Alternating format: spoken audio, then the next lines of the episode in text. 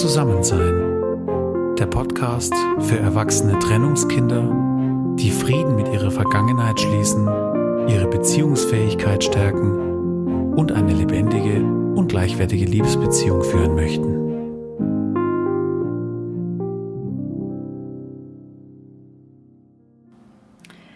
Hallo und herzlich willkommen zu Zusammensein, dem Podcast für erwachsene Trennungskinder und für alle, die sich auch für dieses Thema interessieren. Ich freue mich riesig, dass ich euch heute, wie angekündigt, das erste Interview in meinem Podcast vorstellen kann. Meine Gesprächspartnerin heute ist die Autorin und Verlegerin Karen Christine Angermeier. Ich habe Christine bei einem Workshop kennengelernt und habe erlebt, wie sie mit meinem Herzensthema der Beziehungsfähigkeit erwachsener Trennungskinder auf Resonanz gegangen ist. In einem darauffolgenden Gespräch stellte sich dann heraus, dass Christine dieses Thema gut kennt und zwar aus zwei verschiedenen Perspektiven. Sie ist selbst ein erwachsenes Trennungskind und gleichzeitig ist sie auch Mutter von zwei Trennungskindern welche Erfahrungen sie auf ihrem eigenen Weg als Trennungskind gesammelt hat und welche Rückschlüsse sie daraus für sich als Mutter von Trennungskindern gezogen hat, das erfährst du in unserem Interview.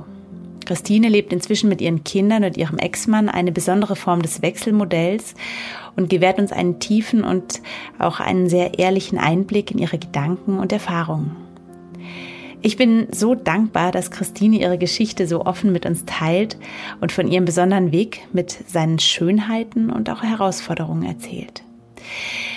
Dieses Interview fällt definitiv unter die Rubrik Gespräche mit ermutigenden Beziehungsvorbildern. Und das Besondere daran ist, dass durch Christines Doppelperspektive sowohl erwachsene Trennungskinder als auch Eltern von Trennungskindern wertvolle Impulse erhalten.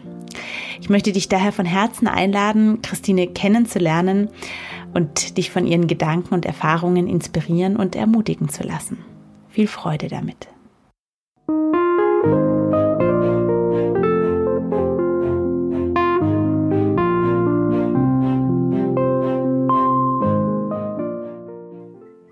So, hallo und herzlich willkommen zum heutigen Interview. Ich freue mich riesig auf meinen Gast heute. Und zwar ist es Karen Christine Angermeier.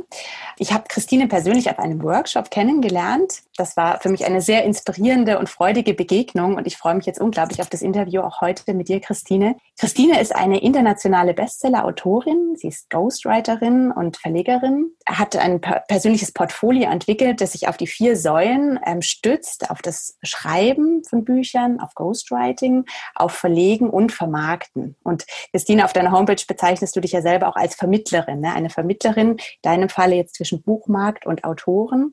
Dein Workshop damals, der hatte mich dann so überzeugt, dass ich auch bei dir ein Coaching direkt auch gebucht hatte, wo ich dann die Gelegenheit hatte, dass wir uns intensiv miteinander unterhalten haben und miteinander gearbeitet haben. Du hast mir auch geholfen, bei meinem Buch dann auch die Struktur zu finden. Wir haben über den roten Faden gesprochen. Das war ein, ein ganz tolles Coaching, was mich sehr ermutigt hat und mir sehr auch geholfen hat. Und ja, auch schon bei dieser Begegnung dann haben wir so gemerkt, dass wir bei diesem Thema Trennungskinder und erwachsene Trennungskinder, dass wir da so ein bisschen auf Resonanz auch gehen. Ne? Das hatte ich schon beim ersten Workshop durch, durfte ich das erleben. Das hatte mich berührt. Und dann hat sich das bestätigt, auch in unserem persönlichen Gespräch. Du hast dann auch von dir erzählt, von deiner Geschichte, von deiner Familie und von deiner familiären Situation heute, fand ich so faszinierend und interessant, dass ich den großen Wunsch hatte, diese Geschichte auch zu teilen mit euch Zuhörern, ähm, weil ich finde, man kann daran so viel sehen und so viel lernen. Und ich freue mich riesig, Christine, dass du zugesagt hast zu dem heutigen Interview und freue mich jetzt auch aus dem Hintergrund, weil wir im Grunde wie so eine Doppelperspektive bei dir haben in Bezug auf das Thema. Ne? Also einerseits diese Perspektive als Trennungskind und andererseits als Mutter von Trennungskindern. Und das finde ich unglaublich spannend. Ja, und da freue ich mich ganz arg. Herzlich willkommen und schön, dass du heute da bist, Christine. Ich danke dir, liebe Jenny. Es ist für mich eine große Freude, da zu sein und ja, bin schon sehr gespannt auf unser Gespräch und ja, ein herzliches Hallo auch an alle, die hier zuhören. Zum Einstieg würde ich dich einfach bitten, ich habe jetzt schon viel gesagt, aber möchtest du dich selber kurz nochmal vorstellen, ein paar Worte zu dir selbst. Wer bist du? Was machst du? Ja, das berufliche hast du schon toll auf den Punkt gebracht. Vielen Dank. Das ist gar nicht immer so einfach, 20 Jahre Selbstständigkeit so auf den Punkt zu bringen. Hast du toll gemacht. Danke dir. Ähm, ich bezeichne mich gerne als die Frau, die dafür sorgt, dass ihr die Bücher schreibt, die ihr schon immer schreiben wolltet. Also es kann das Kinderbuch sein, der Roman, der Krimi, auch das Drehbuch. Ich komme aus dem Drehbuchbereich Vornehmlich, also ich würde nicht sagen zu 100 Prozent, aber doch zu 90 Prozent kommen Menschen zu mir, die ein eigenes Unternehmen haben. Das kann ein Einzelunternehmen sein oder auch ein sehr, sehr großes Unternehmen. Also der Kunde mit dem größten Unternehmen von mir ist Geschäftsführer einer Gruppe von 20 GmbHs und mhm. genauso kommen Gründer zu mir, ja, die vielleicht erst ein paar Monate auf dem Markt sind und sagen, wie lege ich denn jetzt den Grundstock für mein Unternehmen? Und das umfasst dann sowohl das Bücherschreiben, aber ich schaue mir auch den Gesamtauftritt des Unternehmens im Internet an und in den Werbematerialien. Das ist jetzt tatsächlich schon seit 20 Jahren meine Rolle. Mhm. Und vor sechs Jahren ist noch eine eigene Verlagsgründung dazugekommen, so dass ich wirklich die Steps von der Idee bis zum gedruckten Buch, bis zum vertriebsreifen Buch sehr gut kenne, sowohl aus der mhm. Verlagswelt, auch in der Zusammenarbeit mit sehr großen Verlagen, mit denen ich als Autorin schon fast 30 Bücher veröffentlichen durfte. Mhm. Ähm, da ist sehr viel zusammengekommen und das, dafür schlägt mein Herz. Das ist schön das finde ich auch so großartig, dieses Herzensthema, das kommt bei dir auch so rüber, das spürt man und da ja, hast du mich auch voll, voll gefangen selber auch so in meinem Herzensthema. Toll. Ja, Christine, und was hat denn dieses Thema mit Trennungskindern, Erwachsenen, Trennungskindern, was, was hat das mit dir zu tun? Magst du uns da mal mitnehmen? Gerne, ja. Wir haben ja äh, relativ schnell auch durch dein Buchthema gemerkt, ähm, dass ich selbst Trennungskind bin. Meine Eltern haben sich voneinander getrennt, da war ich zwölf Jahre alt. Das war auch damals sehr hoppla hopp, ähm, mhm. zumindest erschienen ist, erscheint es einem als Kind, hoppla hopp, mhm. wenn die Mutter auf einmal die Sachen packt, die Kinder mitnimmt und den Vater verlässt. Das war tatsächlich, da habe ich viele Jahre, ich bin jetzt Mitte 40 und mhm. ich habe viele Jahre darüber nachgedacht. Und mhm. heute aus einer eigenen Trennung heraus weiß ich natürlich, die Dinge geschehen eigentlich nie hoppla hopp, sondern die haben eine mhm. Vorgeschichte in dem mhm. Menschen. Ähm, dennoch war es für mich mit zwölf, ich bezeichne mich immer gern als Papakind, obwohl ich meine Mutter auch sehr geliebt habe. Sie ist jetzt Anfang diesen Jahres verstorben. Mhm. Ähm, aber ich bezeichne mich so als Papakind und diese rigorose Trennung war für mich ein großer Schmerz. Also wenn ich so mhm. hinspüre, das ist nicht täglich präsent, aber immer mal in kleinen Momenten, bestimmten Jahresfesten oder bestimmten Tagen im Jahr, spüre ich, dass mir mein Papa noch fehlt. Mhm. Und das finde ich sehr bezeichnend, dass man das nach äh, 33 Jahren noch so spürt. Mhm. Ähm, andere erleben diese, diese Bindung auch zur Mutter sehr stark. Ne? Also ich will das, will die Bindungen an sich gar nicht werten. Ich glaube, die Vaterbeziehung ist eine eigene, die Mutterbeziehung ist eine eigene. Aber mhm. manchmal fühlt man sich einfach auch in bestimmten Lebensphasen zu einem ein bisschen mehr hingezogen. Ich glaube, mhm. das ist ganz natürlich. Und aus dieser Erfahrung aus, als das Thema Trennung in mein Leben kam, ähm, auch relativ unverhofft, muss ich sagen, ähm, durch eine neue Liebe, die in mir entflammt war, mhm. zu einem anderen Mann äh, während einer Konferenz im Ausland, also viele Kilometer auch von zu Hause weg, ist da äh, einfach, ja, hat's mich aus meiner bestehenden Ehe äh, wirklich äh, herausgerissen, auch, was mhm. mich sehr überrascht hat, dass einem das so, ähm, dass einem das passieren kann mit zwei kleinen Kindern, die damals vier und fünf Jahre alt waren, Sohn und Tochter. Ähm, dann war das eine sehr aufwühlende spannende Zeit. Mhm. Und äh, ich habe damals das Einzige, was ich wusste, äh, und da kommen wir ja gleich noch mehr dazu, das Einzige, was ich wusste, ist, ich möchte diesen Schmerz, den ich empfunden habe, ähm, nicht für meine Kinder haben. Die sollen ihren mhm. Papa nicht so vermissen wie ich. Mhm. Und deswegen haben wir uns eine andere Lösung überlegt. Und das, da will ich gleich sagen, das ist echt eine unglaublich spannende Lösung. Da freue ich mich und werde viele Fragen auch dazu stellen, weil das für viele sehr interessant sein wird. Ich möchte aber nochmal anknüpfen an deiner Geschichte. Hattest du dann noch Kontakt zu deinem Vater oder wie, wie sah das dann konkret aus, deine Welt nach der Trennung? Möchtest du dazu was sagen? Ja, gerne. Also tatsächlich mhm. war das der sowohl meiner Mutter als auch ihrer Familienseite nicht recht, dass ich Kontakt hatte zu meinem Vater. Also das ging mhm. bis dahin, dass ich Geschenke nicht mehr annehmen durfte. Ähm, das ging sogar noch so weit, dass sie, weil sie dachte, sie schützen mich damit, auch Briefe einbehalten haben. Das habe ich erst viele mhm. Jahre später erfahren, als es schon zu spät war. Ich muss dazu sagen, mein Vater, der ist inzwischen auch verstorben vor einigen Jahren. Ähm, er ähm, ist aber ins Wachkoma gefallen über sehr viele Jahre, über fast zwölf, also zwölf Jahre, von denen ich weiß, lag er im Wachkoma. Und mhm. ich habe das erst spät erfahren, dass es eigentlich Briefe gegeben hätte von ihm an mich. Vielleicht waren es nur zwei. Ja, ich will das mhm. gar nicht so äh, überdramatisieren, aber dennoch dennoch für einen selbst als junge Frau oder als Frau, die ihren Vater eben vermisst, ist das mhm. ganz schlimm zu hören, dass Briefe nicht angekommen sind, die man mhm. dementsprechend nie erwidern konnte zu einer Zeit, wo Kommunikation noch möglich gewesen wäre. Mhm. mhm. Und das musste ich wirklich, und das habe ich auch durch viel, viel Hilfe habe ich das durchgearbeitet und diesen Schmerz mhm. auch hinter mir gelassen. Mhm. Heißt nicht, dass das nicht, wie gesagt, immer noch mal man einen Moment hat, wo man noch mal sehr berührt ist.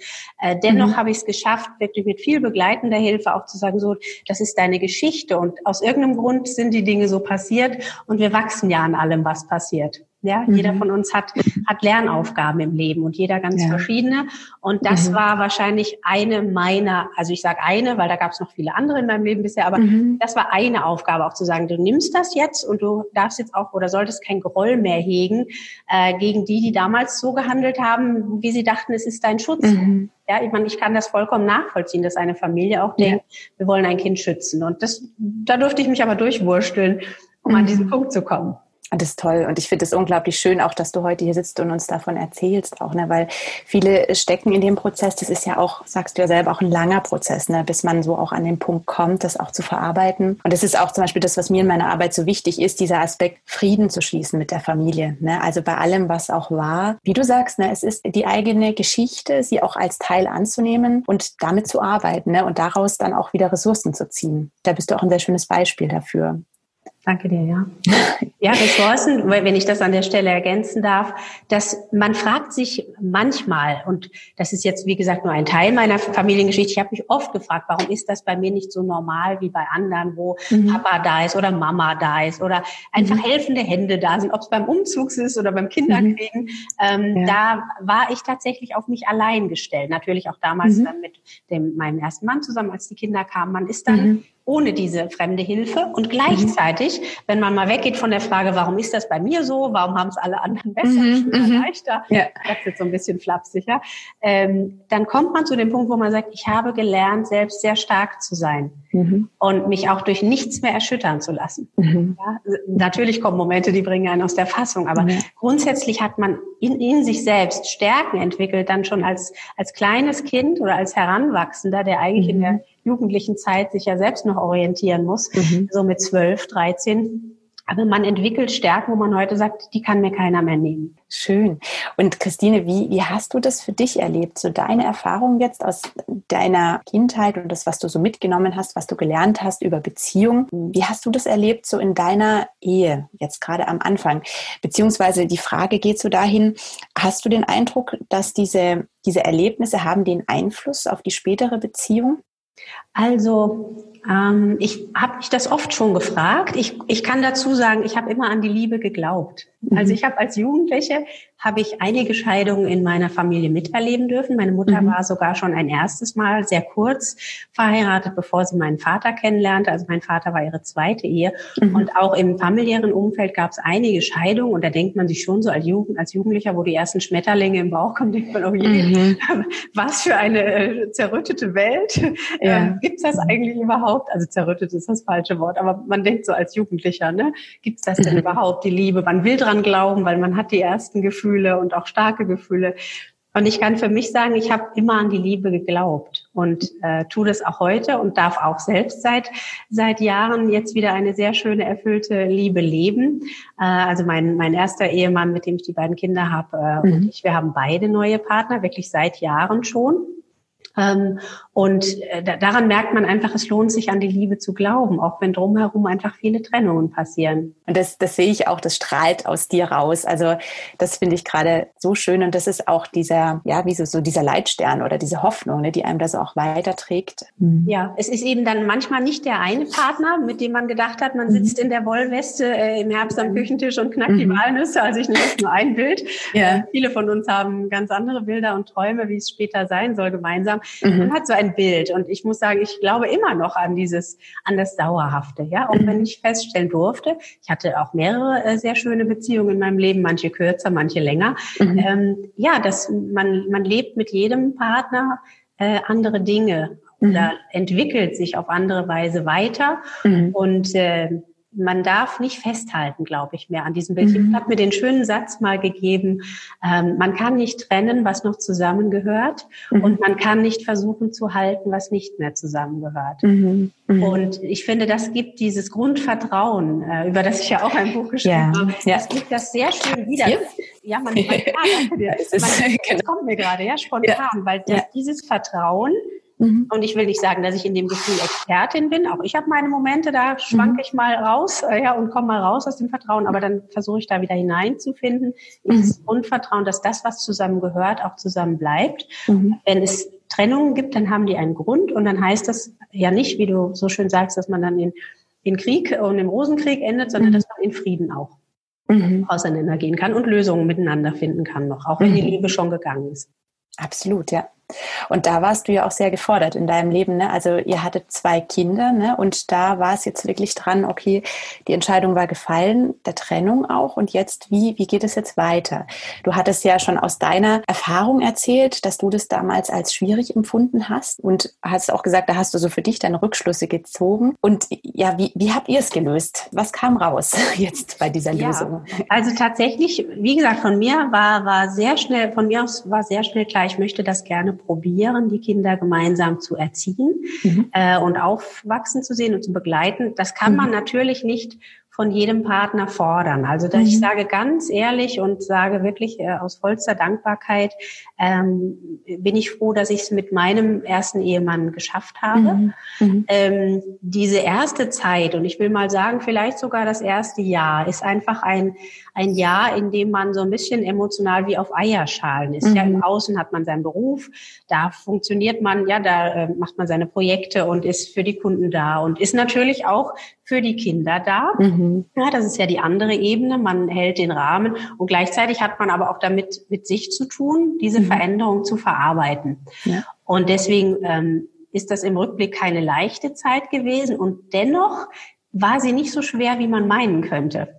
Okay. Also mhm. ich, ich kann nicht sagen, was unser Standardrezept war, aber mir fällt immer wieder eine Formulierung ein, die ich sage es jetzt von mir aus, ich wüsste nicht, was mein, mein erster Ehemann dazu sagt, aber ich kann von mir aus sagen, man nimmt sich selbst auf ein Stück zurück und man sagt, mhm. was hat denn jetzt hier die Priorität? Und die mhm. Priorität mhm. mit den Kindern hat, denen ein sicheres Zuhause und weiterhin einen stabilen Rahmen zu mhm zu geben, der auch mit Liebe gefüllt ist. Also mhm. Rahmen heißt ja nicht äh, emotionslos einfach nur Mittagessen hinstellen, ja. dass die Hausaufgaben gemacht sind, mhm. sondern ein liebevolles Zuhause mhm. und ein ein Feld, in dem sie stabil weiter wachsen können. Mhm. Und äh, man, sie waren damals vier und fünf, unsere Kinder. Das ist noch nicht das Alter, in dem man auch eine Trennung äh, so kommunizieren kann, wie man es jetzt mit Jugendlichen tun würde, mhm. die sie heute sind.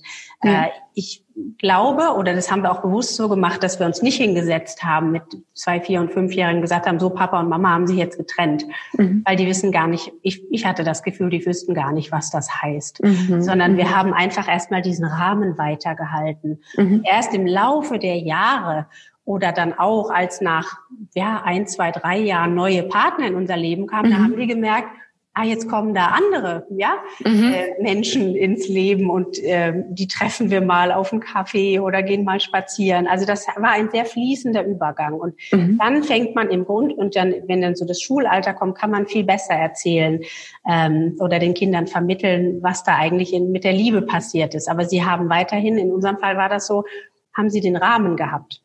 Mhm. Ja, also wir haben das sogar, das muss ich noch ergänzen, weil ja. sonst gibt es ein Missverständnis. Heute leben wir nicht mehr zu viert gemeinsam unter einem Dach, aber diese mhm. erste Zeit, bis wir neue Partner hatten, haben wir sogar unter einem Dach weitergelebt. Faszinierend. Und wie du auch sagst, ne, diesen Rahmen gewahrt, das hat mich berührt, wo du gesagt hast, diese Füllung. Ne, es ging nicht nur um diesen äußeren Rahmen, sondern diese Füllung der Liebe. Und das ist ja anspruchsvoll. Also ich kenne die Perspektive persönlich jetzt nicht, aber wenn ich mich da rein denke, ich finde es so einen hochkomplexen Prozess, auch eine Trennung generell. Ne? Und wenn sich dann ein Paar trennt und im Grunde erstmal Abstand auch braucht. Und ich sage immer, man kann die Kinder ja nicht eingefrieren und sagen, wir treffen uns in zwei Jahren wieder und dann haben wir eine neue Grundlage. Das mhm. geht ja nicht. Ne? Deswegen ich der großen Respekt davor, was du erzählst, wie ihr das dann auch gelöst habt im Miteinander, auch dieses ein Stück weit sich zurückzunehmen. Und offenbar habt ihr ja beide auch Wege gefunden, das für euch so abzuschließen, auch dass ihr Frieden habt. Also so wie ich dich erlebe, ist da schwingt ein großer Frieden auch mit. Mhm. Ja, kann mhm. ich so sagen, kann ich so mhm. sagen. Also wir haben schon am Anfang, wenn ich mich jetzt so zurückerinnere, haben wir, hatten wir auch noch drei Sitzungen bei einem, ähm, bei einem Paartherapeut, der mhm. aber nicht unbedingt nur das Ziel hat, Paare zusammenzuhalten oder wieder zusammenzubringen, sondern auch mhm. äh, ähm, im Ergebnis offen zu sein und erstmal zu schauen, was ist da eigentlich? Mhm. Weil, ähm, obwohl ich die Frau vom Wort bin und äh, unzählige Bücher geschrieben habe und anderen beim Schreiben helfe, äh, es gibt Momente, in denen man ist, ist man sprachlos und auch äh, wortlos. Mhm. Äh, und das ist dieses persönliche Sprechen in, in Momenten wie der Trennung. Da sitzt man nicht am Küchentisch und kann äh, dem anderen darlegen, warum, wieso jetzt, mhm. ja, warum man sich äh, entfernt hat innerlich, ähm, sondern da oder hat es uns geholfen, geholfen. Es passt ja nie für alle, was man sagt, aber uns hat es mhm. geholfen, diese drei, es waren einfach drei, es hatte sich so ergeben, drei Termine mal zu machen mhm. äh, bei einem äh, Paartherapeuten, um mal zu gucken, was haben wir hier gerade und was ist auf, auf beiden Seiten bei Mann und Frau ähm, was sind da für Wünsche? Wo ist die Überraschung, auch die Enttäuschung? Mhm. Äh, und wie kann es weitergehen? Und das war, mhm. hat uns sehr geholfen, finde ich. Mhm. Und natürlich geht dann jeder für sich noch seine Wege und sucht entweder Hilfe oder bespricht es mit einem guten Freund. Mhm. Ähm, mhm. um für sich durch die Dinge durchzugehen. Mhm. Das heißt, ihr habt da aktiv einfach auch Unterstützung von außen in Anspruch genommen, in verschiedenster Form, was da sehr hilfreich dann auch für euch war. Ja, gerade weil weil es sonst auch schnell zu den Momenten ja kommt, wo man sich Dinge an den Kopf wirft oder wo eine ungute Stimmung äh, im Hause entsteht oder miteinander, die man vielleicht dann auch nicht mehr richtig kitten kann. Ja? Mhm. mhm. Ähm, ich merke, je, ich sage das gerne, je sauberer dieser Boden ist, ja, oder je, mhm. Je sauberer der Raum zwischen Menschen, und das ist im Privatleben mhm. so, empfinde ich so, und im beruflichen oder in unseren Freundschaften, mhm. je sauberer oder ja, je freier der Raum auch ist, ohne dass sich mhm. irgendein Morast angesammelt hat. Ja, das passiert ja, ja manchmal in Beziehungen, dass sich da schon, obwohl die Paare noch zusammen sind, so so eine mhm. Schlammschicht gebildet hat ja. aus unausgesprochenem oder aus Vorwürfen. Mhm. Das hatten wir zum Glück nie vorher, muss ich sagen. Also da war der Raum einfach schon frei und die Dinge, die aufkamen, waren immer besprochen und es mhm. war alles so in Ordnung. Aber gerade in solchen Momenten ist es wichtig, dass man die Dinge mal aussprechen kann, während jemand Neutrales dabei ist. Habe ich als hilfreich empfunden. Weil ich glaube, wenn man zu zweit das versuchen würde, mhm. am Küchentisch auszuklamüsern, was gerade mhm. passiert, ähm, das kann einen schnell in eine Situation bringen, wo es vielleicht laut wird oder Tränen kommen und verletzend. Mhm. Und dann mhm. kriegt man es vielleicht nicht mehr so gut auseinander. Ja, gedröselt. Genau. Ja, und da kann es ja helfen, einfach auch so eine Art Mediator dazwischen zu haben, der hilft, ne, wie du sagst, auch zu übersetzen, tatsächlich auch genau. oder in Worte zu fassen, genau. zu spiegeln. Ja, ich finde das Bild sehr schön, was du gerade gezeichnet hast, diesen sauberen Raum, der, wie du auch sagst, ne, schon in Beziehungen an sich so wichtig ist und umso mehr auch in der Trennung und auch wenn Kinder da sind. Ne? Das mhm. ist ein hoher Anspruch. Deswegen finde ich es aber immer so schön, jetzt in deinem Fall jemanden zu finden, der das einfach auch lebt, ne? Mhm. wo man sagt, das ist jetzt nicht ein Idealbild. Das höre ich dann oft in dem Kontext, dass es dann heißt, in der Theorie ist das alles ganz schön, aber praktisch geht es ja gar nicht, gell? Mhm. Und so. Und mhm. deswegen finde ich das so wichtig, dass wir hören, wie es gehen kann. Wie sieht es denn heute aus in der Praxis? Praxis, Christine. Wie, wie sieht dein Leben aus? genau, wie habt ihr das geregelt als Familie, als Patchwork-Familie letztlich? Ja, beziehungsweise gar nicht mal so sehr Patchwork, weil wir ja nicht mit fremden Kindern zusammenleben. Stimmt, ja. Mhm. Aber nicht, um dich korrigieren zu wollen, sondern nur, dass ja. bei, den, mhm. bei unseren Zuhörern und Zuhörerinnen kein Missverständnis entsteht. Also äh, mein erster Mann und ich, wir haben äh, beide neue Partner seit einigen Jahren und als diese in unser Leben kamen, und das war relativ zur gleichen Zeit bei mir wie bei ihm, es war ganz interessant auch zu sehen, mhm. ähm, da haben, da muss man dazu sagen, mein neuer Partner, der lebt äh, 300 Kilometer weg von meinem ursprünglichen Ort. Mhm. Und da kam es natürlich zu Momenten, wo man gesagt hat, man möchte auch mal dort sein. Und man mhm. fängt an zu pendeln. Und am Anfang bin ich mal drei Tage gependelt und dann wieder zurückgekommen, um auch nicht von den Kindern zu lange weg zu sein. Also da bin ich mhm. tatsächlich montags und donnerstags äh, immer einige Stunden auf der Autobahn gewesen. Mhm ähm, zwischen dem Bodensee und Rheinhessen. Also das sind meine beiden Lebens- und Arbeitsorte. Ähm, während die neue Partnerin meines ersten Mannes, die ist tatsächlich im gleichen Ort, im, im mhm. gleichen kleinen Weindorf, äh, wo, wo wir auch okay. vorher gelebt haben und wo mhm. Ähm, mein erster Mann und die Kinder auch heute noch leben und ihr mhm. Umfeld und ihre Freunde haben. Und ich war sozusagen diejenige, die dann anfing zu pendeln. Am Anfang waren das kürzere Zeitabstände und inzwischen leben wir ein Wochenmodell. Also da mhm. habe ich dann irgendwann gesagt, also zweimal die Woche auf der Autobahn auf dieser Strecke, wo auch einfach viel Stau sein kann. Das hat mich wirklich äh, an meine Kräfte gebracht. Nicht diese mhm. Autobahnfahrt an sich, sondern ich bin ja Selbstständige, ich bin ja Geschäftsführerin von zwei Firmen und mhm. dieses zweimalige Pendeln in der Woche, da, da tut man dann die Stunden so ein bisschen nachts mhm. dran stückeln und an den Wochenenden so, als wäre nichts okay. gewesen. Mhm. Aber letztlich hat man die Kraft trotzdem verbraucht, diese drei, ja. vier oder im schlimmsten Fall auch mal fünf Stunden auf der Autobahn. Und das zweimal die Woche war viel. Und da waren die Kinder in der Zeit auch schon größer. Mhm. Ähm, da waren sie dann schon Mitte, Ende Grundschule. Und dann haben wir gesagt, ähm, jetzt probieren wir mal ein Wochenmodell. Mhm. Und das haben wir, leben wir seither. Mhm nicht strikt, im Kalender ändert sich mal was. Ich habe mal eine berufliche Reise oder äh, der Papa meiner Kinder oder jetzt zum Beispiel bin ich gerade 14 Tage mal äh, nicht am anderen Ort. Ein andermal mhm. bin ich aber wieder länger bei den Kindern. Aber in der Regel haben wir so ein Wochenmodell, sodass die Kinder auch im Kalender äh, mit den Farben. Wir haben so Textmarker, mhm. einen für den Papa und einen für mich. Ich bin rosa, er ist blau. Und dann äh, sehen die genau die Wochen und haben eine innere Sicherheit und können sich verlassen. Äh, Mama kommt dann und dann wieder. Oder mhm. dann können wir mit Mama das und das machen und in der anderen Woche ist Papa da. Mhm. Also haben die so eine sichtbare Sicherheit auch an der Wand, mhm. so meistens zwei, drei Monate im Voraus, wie die Wochen eingeteilt sind. Mhm. Heißt es dann also, dass ihr nach wie vor, wenn du dort bist, dass ihr dann alle unter einem Dach lebt oder wie, wie sieht es aus? Äh, nein, das machen wir nicht mehr. Und zwar hat die, ähm, ist mein erster Mann dann bei seiner neuen Partnerin, die wohnt gar nicht weit im mhm. gleichen Ort, also er ist dann bei ihr. Mhm. Und ich habe weiterhin mein äh, Homeoffice und mein Schlafzimmer in äh, seinem Haus behalten. Das war mhm. auch sein Elternhaus. Also das Haus gehört ihm und er hat mhm. mir das ähm, netterweise eingeräumt, dass wir das einfach mhm. für die Zeit so weiter handeln, mhm. dass wenn ich komme, ich genauso da bin wie früher. Ja, also ich mhm. ähm, mache normal, äh, bin in der Küche, ja, äh, mhm. mache, mache alles wie früher, wie ja. wenn ich nicht weg gewesen wäre. Mhm. Und äh, habe weiter mein Homeoffice, kann nahtlos weiterarbeiten, wenn ich da bin, mhm. habe Schlafzimmer. Also es ist ähm, einfach ein fliegender Wechsel sozusagen. Das heißt, die Kinder sind am gleichen Ort und die Eltern wechseln. Genau, also ich wechsle, Oder genau. Ihr, ihr, Vater wechselt dann halt mal rüber, ne, mhm. innerhalb des Ortes, paar Straßen weiter. Also okay. er hat nicht diesen, diese räumlichen, den räumlichen Wechsel so sehr, einfach von einem Haus ins andere. Ähm, mhm. Aber ich bin diejenige, die, die wechselt und die Kinder mhm. haben weiterhin ihre Schule, ihre Freunde und den Ort, in dem sie groß geworden sind. Das finde ich faszinierend. Also wirklich faszinierend, ähm, wie ihr das gelöst habt und erfordert denke ich, auch von allen Beteiligten auch eine Kompromissbereitschaft wahrscheinlich und auch viel Kommunikation, nehme ich an, oder? Ja, tatsächlich, ähm, ja. Also das sind die zwei Wörter, die du da aussprichst, die tatsächlich das Ganze ähm, das ganze Gebilde ausmachen mhm. oder auch mal ins Kippen bringen können, wenn man mhm. nämlich verpasst hat, sich Termine mitzuteilen oder mhm. der eine denkt, man kommt erst Samstag äh, oder man kommt schon Samstag, äh, hat sich aber eingetragen, man kommt Sonntag. Mhm. Da gibt es natürlich Momente, da ist das Ganze dann nicht jetzt rosa-rot und völlig konfliktfrei, mhm. ja, da mhm. möchte ich offen drüber sprechen.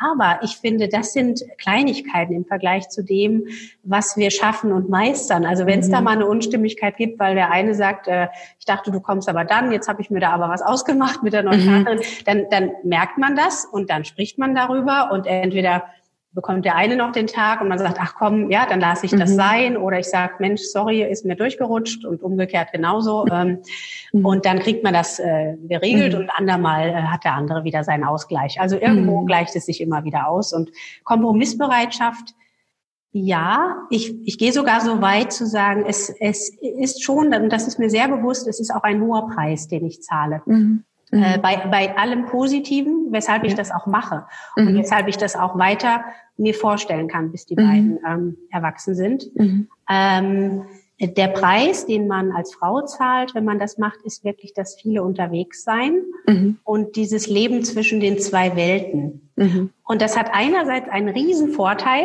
Wenn du magst, gehe ich da gerne direkt drauf ein. Gerne, ähm, gerne. Der Riesenvorteil ist, dass man, wenn man bei den Kindern ist, ist man einfach wirklich Mama. Ja. dann ist man die mhm. Mama. Und natürlich habe ich ja noch meine Selbstständigkeit, aber dann, mhm. die lasse ich jetzt mal außen vor, diesen ja. Arbeitsbereich der ist sowieso sehr präsent und bei uns Selbstständigen ja einfach auch äh, in hoher Stundenzahl in der Woche präsent. Mhm. Aber man ist wirklich Mama oder ich bin Mama, wenn ich bei mhm. den Kindern bin und am anderen Ort bin ich die Partnerin. Mhm. Und da bin ich natürlich im Herzen auch noch Mama und meine Kinder rufen mich an und wir machen WhatsApp-Video und wenn irgendwas ist, dann wissen sie, sie können zu jeder Tages- und Nachtzeit mich fragen. Mhm. Ansonsten haben sie aber natürlich ganz klar ihren Papa und brauchen mhm. mich da eigentlich gar nicht für organisatorische Dinge.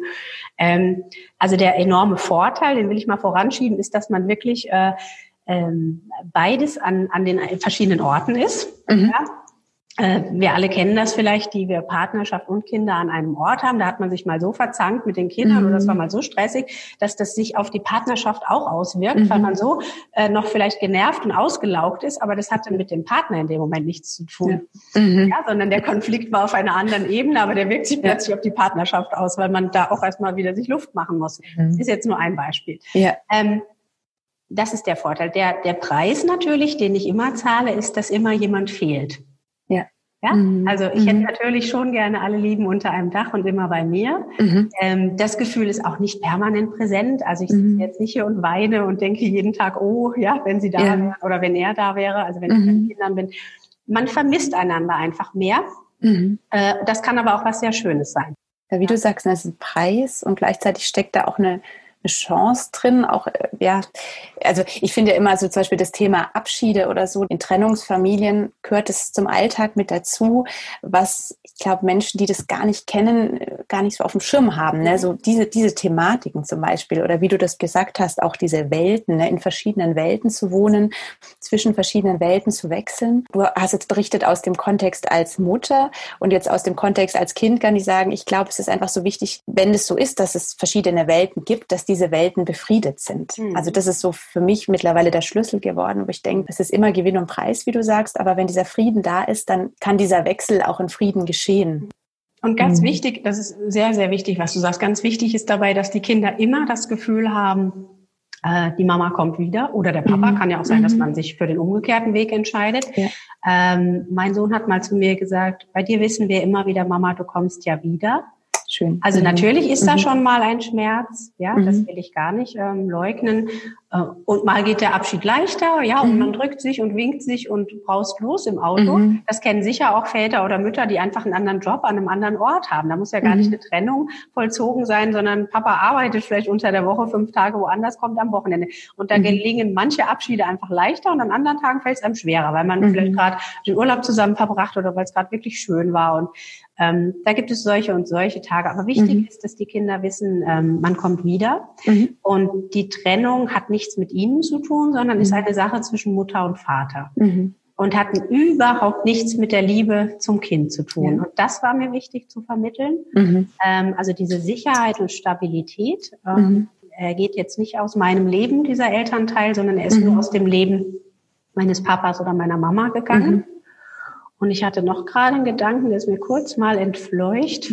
Kommt er wieder. Also Thema Sicherheit, Stabilität habe ich gesagt. Ach ja, und ähm, ähm, was ich sehr schön finde, wenn es jetzt, wenn es dann zum Thema Patchwork kommt, was wir ja nicht so leben, weil das wäre ja wie wenn jetzt ähm, ich meine Kinder genommen hätte und wir leben mit einem neuen Partner zusammen mhm. oder mhm. wir würden mit den zwei Kindern, die mein Partner hat, die sind schon erwachsen, mhm. zusammenleben. Deswegen haben wir nicht dieses klassische Patchwork, mhm. aber wir fanden es wichtig, über die Jahre, und ich sage wirklich bewusst Jahre, weil manchmal kann es so lange dauern, mhm. eine gute Verbindung äh, des neuen Partners mit den Kindern herzustellen mhm. und von einem selbst auch zu den neuen Kindern des neuen Partners. Mhm. Dass man mhm. wirklich merkt, die Familie wird jetzt größer mhm. und wie kommen alle gut miteinander klar. Und das ist nochmal so ein ganz eigener äh, dynamischer Prozess, der auch viel Achtsamkeit und Geduld mhm. braucht und Sensibilität. Und da geht nichts äh, hauruck, obwohl ich selbst ein sehr ungeduldiger Mensch bin. Ich habe die mhm. Dinge gern schnell und gleich. Und da durfte ich aber lernen, das kann manchmal ein paar Jährchen wirklich brauchen. Mhm. Ähm, und dann kann sich das gut finden. Und das mhm. war der Gedanke, den ich gerade sagen wollte meine Kinder haben mal gesagt, es ist, es ist eigentlich total schön, wie wir es haben, weil jetzt sind da mehr Menschen. Ja, also sie merken jetzt, er ist mein neuer Partner, mit dem sie sich sehr, sehr, sehr gut verstehen. Wir waren mhm. gerade zwei Wochen im Sommerurlaub in seiner Heimat in Sizilien. Mhm. Und sie verstehen sich mit der neuen Partnerin ihres Vaters. Die hat dann wiederum keine Kinder, aber sie hat Neffe und Nichte im Alter meiner Kinder. Und so wird der Kreis größer. Und ja. es sind eigentlich mehr Menschen, die ihnen plötzlich Zuneigung mhm. schenken und nicht weniger. Das heißt, da wird irgendwie diese neue Konstellation auch als Mehrwert angesehen. Das ja. freut mich ganz arg. Das ist eine tolle Rückmeldung dann auch von den Kindern, weil das wäre jetzt auch so eine Frage gewesen, was so deine Kinder, wie, was da an Rückmeldungen kommt. Ne? Weil jetzt äh, im Vergleich zu Klassenkameraden oder so werden sie ja vielleicht immer wieder auch diese Frage bekommen oder sich damit konfrontiert sehen, dass das Leben anders aussieht. Aber so wie du das gerade geschildert hast, ist das für die beiden scheinbar überwiegend auch positiv. Ne? Ja, Ja, also es ging, ging auch, auch so weit, dass mir selbst eine Freundin, die ist ein paar Jahre älter, hat auch zwei Kinder, dass sie gesagt hat, weißt du, ich habe das Gefühl, du wirst von deinen Kindern viel mehr geschätzt, mhm. äh, weil die dich auch immer mal vermissen dürfen. ja? Mhm. Während wenn man als Mama immer da ist, hat sie gesagt, ich habe das Gefühl, ich bin so selbstverständlich, ich kann mir den Hintern aufreißen im Alltag und alles richten und ich habe das Gefühl, deine freuen sich viel mehr, wenn du wiederkommst. Mhm. Ich kann das jetzt nur so wiedergeben, wie sie es gesagt hat, aber ich mhm. glaube schon, das kennen wir ja auch in der Partnerschaft, wenn jemand mal ein paar mhm. Tage weg war, ähm, vermisst man sich wieder, freut sich mhm. umso mehr, dann nimmt sie Dinge einfach nicht so selbstverständlich. Ja es schafft so dieses bewusstere Miteinander. Und gleichzeitig, wie du auch gesagt hast, ist auch dieses Wissen bei deinen Kindern, du bist immer erreichbar. Also auch wenn du nicht vor Ort bist, du bist eine ganz verlässliche Bindungsperson auch. Mhm. Und das ist ein unglaublich spannenden Spagat, den, den du da lebst und den ihr als Familie lebt, den ich wirklich sehr, sehr inspirierend auch finde. Hut ab, kann ich sagen. du hattest gerade eben auch diesen Faktor Zeit angesprochen. Das finde ich auch sehr, sehr ermutigend, gerade auch das nochmal hochzuheben, weil du ja jetzt auch aus deiner Erfahrung heraus sprichst. Ne? Und ich denke, für viele Familien, Paare, die jetzt auch in diesem Prozess stecken, ne, da, da ist ja vielleicht oft auch die Frage, boah, irgendwie tut sich nichts oder es ist so anstrengend, es ist so schwierig oder mein Kind kann den neuen Partner nicht akzeptieren und so. Und oft braucht es einfach viel Zeit, wie du gesagt hast, viel Geduld. Und dann sind manchmal Dinge möglich, wo man vielleicht später auch dasteht und sich wundert und freut und denkt, wie mhm. kann denn das kommen? Ne? Mhm. Deswegen ist das vielleicht auch eine Ermutigung für euch, die ihr da zuhört, die ihr gerade in diesen Phasen auch steckt. Ne? Also da auch von jemandem zu hören, der einfach aus eigener Erfahrung sagen kann, es lohnt sich absolut, diesen Faktor Zeit auch nicht zu unterschätzen und dem den Raum zu geben, den er auch braucht. Ja, und der ist tatsächlich, das kann ich ruhig nochmal betonen, der ist tatsächlich ein Faktor und der entwickelt sich von ganz alleine. Mhm. Also ich kann das aus eigener Erfahrung sagen, es hat zwei Jahre gebraucht, bis die Kinder meines äh, neuen Partners äh, wirklich auch Kontakt mit mir haben wollten. Ja, weil da kommen okay. natürlich auch Gefühle, man möchte nicht äh, sich gegen die eigene Mama stellen. Mhm. Ja, äh, mhm. äh, wie, wie handelt man das alles? Und ähm, das hat wirklich auch wehgetan, das, das mhm. sage ich auch. Das hat auch mhm. wehgetan, uns beiden, meinem Partner und mir, dass wir gesagt haben, schade, das hätten wir gern schon ein bisschen schneller gehabt. Mhm. Ähm, manchmal denke ich, ich kann es aber nicht, ähm, ich kann es nicht sagen, ob es stimmt, aber manchmal denke ich, meine Kinder waren jünger und kleiner und noch nicht so ähm, alt und gereift, äh, mhm. wie erwachsene Kinder sind, die haben das vielleicht einfach mehr so nehmen können, dass es jetzt so ist, wie es ist, mhm. diese neue Situation. Und jemand, der schon volljährig ist und äh, deutlich volljährig, mhm. der hat schon so viel Zeit mit Vater und Mutter verbracht. Man denkt ja oft, man bleibt zusammen, bis die Kinder groß sind und trennt sich mhm. vielleicht erst dann. Ja, ich kenne mhm. so Gedanken aus dem Umfeld, dass man sagt, komm, das kriegen wir jetzt irgendwie noch hin, bis die groß sind und dann können wir uns trennen. Ja, ähm, so lange halten wir noch durch. Davon habe ich nie was gehalten, ganz ehrlich, weil ich denke immer, ähm, wir haben ein Bewusstsein, wir haben ein Unterbewusstsein. Auf der mhm. unterbewussten Ebene spüren Kinder auch, dass eine Liebe nicht mehr da ist oder eine mhm. Beziehung nicht in Ordnung. Mhm. Das ist meine persönliche Meinung. Ja, jeder, absolut seine Entscheidung. Aber ich mhm. wollte meinen Kindern da nie über Jahre was vormachen. Da, ich glaube, mhm. da gibt man sich selbst ein Stück auf und schenkt den Kindern auch nicht das Vorbild, was sie eigentlich brauchen, mhm. wie, wie liebevolle Beziehungen funktionieren oder wie sie anders funktionieren können, wenn eben die Liebe als Grundemotion nicht mehr da ist, aber noch so etwas wie Zusammenhalt und gemeinsame mhm. Fürsorge und Verlässlichkeit. Mhm. Ähm, und genau, also diese, es hat tatsächlich diese zwei Jahre gebraucht und heute ist das erfüllt, wo man sagen kann, wow, das haben wir uns eigentlich immer gewünscht, mein neuer Partner und ich. Wir waren zum Beispiel vor einigen Wochen alle zusammen mal frühstücken, ja, seine mhm. Kinder, meine und er und ich. Und dann mhm. sitzen wir an so einem langen Tisch dann, ja, zu sechs. Mhm. Und dann denke ich, wow, das hat man sich vor Jahren genauso innerlich als Bild vorgestellt. Einfach mal zu frühstücken und zu mhm. lachen. Und zwar wirklich von Herzen zu lachen, ohne dass da mhm. irgendwas ist oder, ja, diese, mhm. diese Freiheit. Und ich, ich glaube, ein Schlüssel dafür ist die Geduld und die Achtsamkeit, mhm. weil diese Dinge können wir als Erwachsene nicht steuern. Die kommen wiederum aus den Kindern. Mhm. Und da gibt's auch mal Kinder, die vielleicht sagen, ich möchte das gar nicht mhm. oder ich komme damit überhaupt nicht klar, was mhm. ihr Erwachsenen da gemacht habt. Und ich glaube, so schwer es ist, dann muss man auch damit ähm, umgehen und das akzeptieren. Mhm. Äh, wir machen das ja jetzt auch nicht permanent schon durch die räumliche Trennung, ja, ja. Ähm, liegen ja doch 300 Kilometer dazwischen. Aber wenn, ähm, ist es was sehr Schönes und das ist der größte Lohn für all die Geduld oder auch mal die Tränen, die man geweint hat, mhm. ähm, als es noch nicht so war. Du hast vorhin auch zwei Stichworte gebracht. Gerade das eine mit diesen Beziehungsvorbildern. Du sprachst davon, man will ja auch seinen Kindern Vorbilder sein oder Vorbild sein, auch in Bezug auf Liebe. Wie wird Liebe gelebt? Wie wird Beziehung gelebt? Und du hast auch angesprochen, dass Kinder das eben auch durchaus spüren, wenn das nicht mehr so ist. Ne? Das ist ja auch der Grund, warum ich Trennungskinder auch dazu auch die Kinder zähle, deren Eltern zusammen waren, äußerlich, aber innerlich nicht, ne? weil das kann auch sehr prägend sein für so eine Kinderseele. Ne? Also deswegen finde ich das Thema Beziehungsvorbilder so spannend, überhaupt ja diese Vorbildfunktion. Und ich bin jetzt selber Mutter und ich finde es unglaublich anspruchsvoll. Ne? Also so wie die Kinder mitleben und ja, es macht auch ein Stück weit demütig, merke ich gerade immer wieder. Ne? Also woher habe ich mehr geurteilt und jetzt wird mir bewusst, wie, wie sensibel das Ganze ist. Aber ich finde das, ähm, was du angesprochen hast, ja, diesen, nennt es immer wieder Spagat oder ja, das, was du da gemacht hast, einerseits zu dir zu stehen und gleichzeitig da aber auch das Umfeld mitzunehmen ne? und authentisch zu sein und trotzdem einen guten und friedvollen Weg für alle zu finden. Das finde ich wirklich unglaublich inspirierend und ja, kann immer nur wieder betonen, dass ich da den größten Respekt auch dafür habe. Vielen Dank. Gerne, Christine. Ja, ich glaube, wir könnten noch stundenlang weiterreden. Tage. Ich hätte Tage. Ja, es ist, ähm, ich, vielleicht, vielleicht frage ich noch mal an. da gibt es, glaube ich, echt viele Themen. Ich hätte abschließend, würde ich gerne von dir wissen, zum einen, welchen zentralen Tipp würdest du jetzt aus deiner heutigen Perspektive Eltern mitgeben, die sich trennen oder getrennt haben in Bezug auf den Umgang mit ihren Kindern. Das zum einen. Und das andere nochmal wenn wir wieder wechseln in die Kinderperspektive, quasi noch so eine Ermutigung an erwachsene Trennungskinder. Fangen wir vielleicht mal an mit denen erstmal an die Eltern. Was gibt es da so aus deiner Erfahrung raus, wo du sagst, also diesen Gedanken, den möchte ich euch gerne mitgeben? Mhm. Also da gibt es einige Gedanken, aber wenn ich fokussieren würde, so in der Essenz auf das, was ich wichtig finde, ist, dass man Dinge nie über auf dem Rücken der Kinder austrägt, die eigentlich das Paar oder das ehemalige Paar betreffen. Mhm. Also es gibt ja Paare, die trennen sich sehr im Groll und im Streit und auch da hat jedes Paar seinen Weg und da kann man nicht urteilen. Ja, bei uns verlief es weniger laut, äh, sondern eher nach innen schmerzhaft. Aber wir sind beide keine Menschen, die sich äh, Schimpfwörter oder andere Dinge an den Kopf werfen. Andere äh, sind eher laut oder neigen mhm. dazu, die müssen dann raus mit solchen Wörtern. Ähm, wir haben immer versucht, das nicht vor den Kindern laufen zu lassen, diese Gespräche oder Diskussionen. Nicht um die Kinder auszuschließen, aber ich glaube, sie wären mit vier und fünf Jahren wirklich noch zu klein gewesen. Mhm. Und im Rückblick finde ich es gut, sie, sie Schritt für Schritt herangeführt zu haben mhm. und ihnen einfach das Gefühl gegeben zu haben, dass ein Rahmen für sie da ist.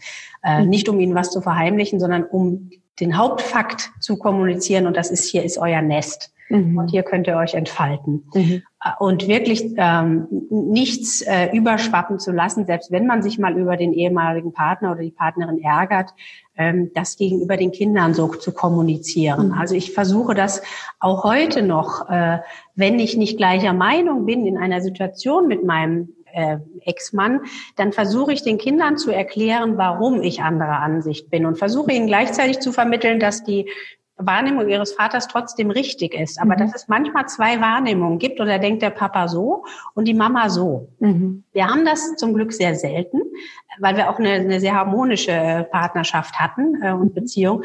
Ähm, und, und ich versuche also nie zu sagen, das ist schlecht und das ist blöd, was euer mhm. Papa macht, mhm. also da so abwertend zu sein, mhm. sondern ihnen heute, und heute sind sie Jugendliche, auch zu zeigen, guck mal, das kannst du von deinem Papa lernen und die Mama macht so. Und eins mhm. davon kannst du jetzt blöd finden äh, und zu gucken, vielleicht ist für dich der Mittelweg oder ein dritter, mhm. den wir jetzt heute nicht kennen, aber dass sie dieses Gefühl behalten, es gibt jetzt hier nicht den besseren oder schlechteren Weg und der eine heißt Mama, der andere heißt Papa, weil mhm. das stimmt einfach nicht. Mhm. Ich glaube, dass sie in der Verschiedenheit, die wir als Mensch haben, sowohl mein Ex-Mann als auch ich, von uns beiden viel lernen können. Und von den neuen Partnern wiederum. Das sind mhm. wiederum ganz andere Menschen. Mhm. Also, um es nochmal zu fokussieren, dass man nichts auf dem Rücken der Kinder austrägt, was man mhm. selber noch an emotionalen Befindlichkeiten hat, sondern sich lieber Hilfe holt und sich innerlich immer wieder frei macht von allem, was noch da ist. Ob das Groll ist, ob das Schmerz ist, ob das Unsicherheit ist, äh, ja, mhm. ob das finanzieller Natur ist ja auch ein Thema bei vielen.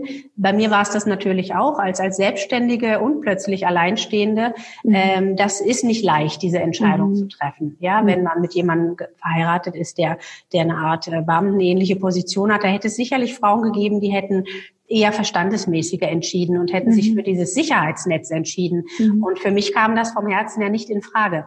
Mhm. Ähm, in Sicherheitsnetz zu denken, aber die Emotion ist nicht mehr da. Und deswegen mhm. habe ich mich wirklich in diese äh, in einem, ich habe ja zwei künstlerisch-publizistische Firmen sozusagen, ja, die Autorenschaft, die Trainerin Das andere Firma, die andere Firma ist der Verlag. Das sind zwei Bereiche, die sind einfach un mit Unsicherheit behaftet. Mhm. Man weiß nie, was kommt nächsten Monat. Mhm. Dem muss man sich dann auch stellen. Aber auch das kann man nicht auf dem Rücken der Kinder austragen, sondern da kann man nur gucken, wie bringe ich meine Unternehmen nach vorne mhm. und bearbeite im Inneren ähm, die Trennung, die gerade mhm. stattgefunden hat. Und bin gleichzeitig natürlich einfach als Mama da. Und nicht als mhm. Mama, die, die perfekt ist und die nie weint. Mhm. Also ich habe zwar meinen kind, vor meinen Kindern, glaube ich, nicht oft geweint. Dennoch, ähm, also ich habe geschaut, dass ich ihnen eine ehrliche Stabilität mhm. äh, zeige. Ja, also schon eine stabile Mutter, keine, die jetzt äh, ständig äh, in Krisen denkt. Das bin ich aber auch nicht, sondern ich bin sehr lösungsorientiert und arbeite dann lieber abends und an den Wochenenden äh, ein bisschen äh, länger noch und gucke, dass ich mhm. Projekte voranbringe. Ähm, aber wenn mal Tränen kommen und man selber vielleicht auch mal erschöpft ist oder, oder Schmerz empfindet, ist dann den Kindern, und da sind sie ja heute alt genug, auch zu sagen, zu sagen, oh, jetzt ist auch mal ein Moment, ja, da mhm. muss ich gerade mal gucken. Mhm. Es geht, wie gesagt, in gewissen, gewissen Altersstufen dann schon wieder besser als, mhm. als in den ganz jungen Jahren. Das, da finde ich, ist es wichtig, den Kindern eine, eine Stabilität zu zeigen und ein mhm. Fels in der Brandung mhm. äh, zu sein. Okay. Und wenn wir jetzt so noch abschließend nochmal die Perspektive wechseln, jetzt nochmal hin zu diesen erwachsenen Trennungskindern, ne, also egal wie alt sie jetzt sind, die quasi aus dem Trennungskontext kommen oder auch zum Beispiel aus ähm, einer Herkunftsfamilie, wo sie eben ihre Eltern nicht als liebevolles Paar erlebt haben. Was würdest du denen mit auf den Weg geben? Was wäre da so deine Ermutigung? Also ich denke, da schließt sich wieder sehr schön der Rahmen äh, zum Thema an die Liebe glauben. Mhm. Ähm, ich glaube, dass es sich sehr lohnt, an die Liebe zu glauben. Und ich glaube, dass wir hier alle einen ganz eigenen Weg gehen. Und weil die Eltern sich getrennt haben, heißt das nie, dass es nicht mit der eigenen Liebe klappen kann. Das habe ich mhm. ja selbst ähm, jetzt mehrfach erleben dürfen, schon vor meiner Ehe, aber auch jetzt nach der Ehe nochmal. Ähm, ich selbst habe ein großes Vertrauen, da kommt auch eine gewisse Spiritualität mit hinein, mhm. ähm, dass ich darauf vertraue, dass die Dinge, die geschehen, wirklich richtig sind für uns. Auch wenn wir sie in dem Moment manchmal nicht sehen können, weil da schwappt die Welle über uns zusammen und wir denken jetzt, äh, ja, jetzt sind äh, die, die Füße oben und der Kopf unten und wir sind unter Wasser und mhm. kriegen keine Luft. Und wie sollen wir jetzt aus der Situation rauskommen? Mir hat da mal eine Psychologin auch den schönen Satz gesagt, wir bekommen immer das, was wir auch tragen können. Mhm. Und äh, mit so einem Satz, glaube ich, kann man kann man zumindest sagen, ich weiß nicht, warum das gerade passiert, aber eines Tages weiß ich's. Ja? Mhm. Und das kann in ein paar Jahren sein, es kann am Ende des Lebens sein, kann vielleicht ja über dieses Leben hinaus sein, dass wir mhm. wissen, warum das passiert ist. Ähm, mir kommt spontan auch gerade noch der Impuls, natürlich haben wir ja dieses Vorbild der Trennung bei den Eltern. Ich selbst habe mich intensiv auch mit dem Thema innerer Zwillingsverlust im Mutterleib beschäftigt. Mhm. Ich weiß nicht, ob dir das was sagt, da gibt es mhm. auch sehr gute Heilmethoden und Literatur. Denn ich zum Beispiel, das durfte ich herausfinden, äh, in der inneren Arbeit, die ich auch gemacht habe, auch in der Energiearbeit, hatte wohl auch einen Zwilling im Mutterland mhm. meiner Mutter. Und mhm. da bringt man manchmal, darum sage ich das, ich möchte das jetzt nicht zu ausführlich halten, mhm. sondern die, die das interessiert, können ja noch weiter danach forschen. Ja. Da bringt man manchmal schon eine Trennungsthematik auf die Welt mit und einen mhm. ganz tiefen Schmerz, der nichts mhm. mit den Eltern zu tun hat. Mhm der nochmal so eine ganz eigene Dynamik hat, wo man auch lernen darf, in Beziehungen nochmal zu gucken, warum habe ich jetzt die Angst, dass der andere mhm. mich vielleicht verlässt oder warum reagiere ich empfindlich in bestimmten mhm. Bereichen. Und das kann manchmal sein, dass das gar nicht unbedingt mit den Eltern zu tun hat, sondern dass man das schon vor langer, langer Zeit gespürt hat, diesen Verlust mhm. und dieses Trennen. Vielleicht ist das nochmal für den einen oder anderen von euch, die zuhören, ein wichtiger Impuls. Ja. Und grundsätzlich würde ich immer wieder sagen, äh, an die Liebe glauben. und wenn ihr Christine jetzt sehen könnt im Interview, sie strahlt und also sie, sie drückt es in ihrer ganzen Haltung aus, was sie gerade sagt und das ist so wunderschön. Christine, das war jetzt ein unglaublich inspirierendes und schönes Interview und ich, ich danke dir von ganzem Herzen auch für deine Offenheit. Wir haben jetzt ja über viele persönliche Themen gesprochen. Ich bin mir aber sehr sicher, dass es jetzt auch viele Menschen berührt, ähm, sowohl Eltern als auch Erwachsene Trennungskinder.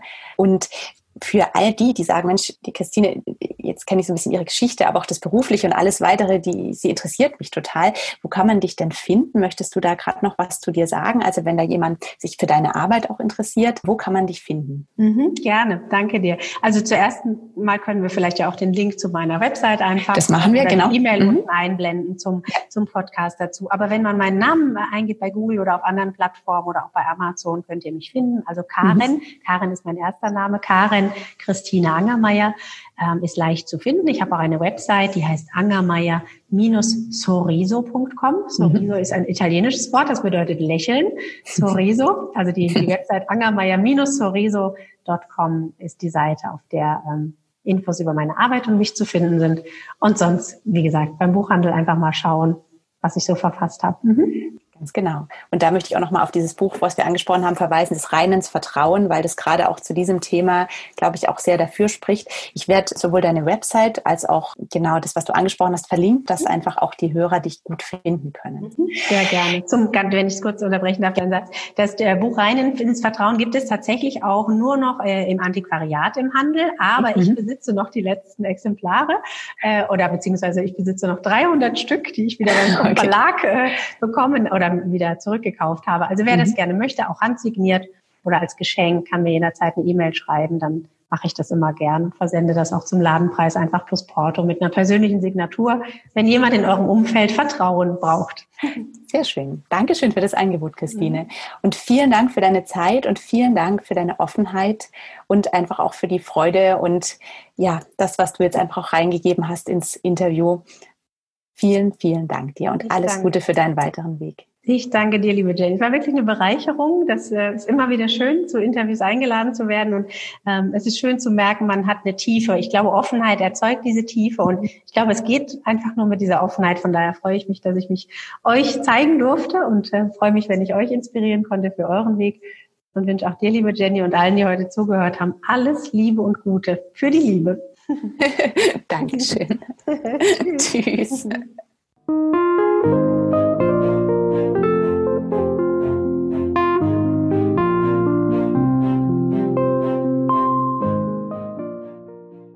Ich freue mich sehr, dass du bei dieser Podcast-Folge dabei warst und bin mir sicher, dass du einige wertvolle Impulse aus Christines Gedanken und Erfahrungen mitnehmen konntest. Wenn dir das Interview gefallen hat, dann teile es doch gern mit Menschen in deinem Umfeld, denen Christines Impulse gut tun könnten. Ich freue mich außerdem sehr über Rückmeldungen und natürlich auch über Likes und positive Rezensionen bei iTunes. Wenn du mehr über Karen Christine Angermeier und ihre Arbeit erfahren möchtest, dann schau auch gerne auf ihrer Homepage vorbei. Die Links dazu findest du in den Show Notes. Und hier findest du dann auch Christines E-Mail-Adresse, wenn du dir ein Exemplar ihres Buches, von dem wir in unserem Interview sprachen, rein ins Vertrauen mit persönlicher Widmung sichern möchtest. Wenn dich die Hintergründe, Chancen und Herausforderungen von Trennungskindern generell interessieren, möchte ich dich außerdem dazu einladen, dir meine vierteilige Themenreihe Trennungskinderleben in meinem Podcast anzuhören, falls du das nicht schon längst getan hast. Ich wünsche dir nun eine gute, eine inspirierende und vor allem eine sonnige Spätsommerwoche und freue mich schon sehr auf nächste Woche, wenn es dann weitergeht mit der nächsten Folge meines Podcasts. Einen ganz lieben Gruß. Bis bald, deine Jenny.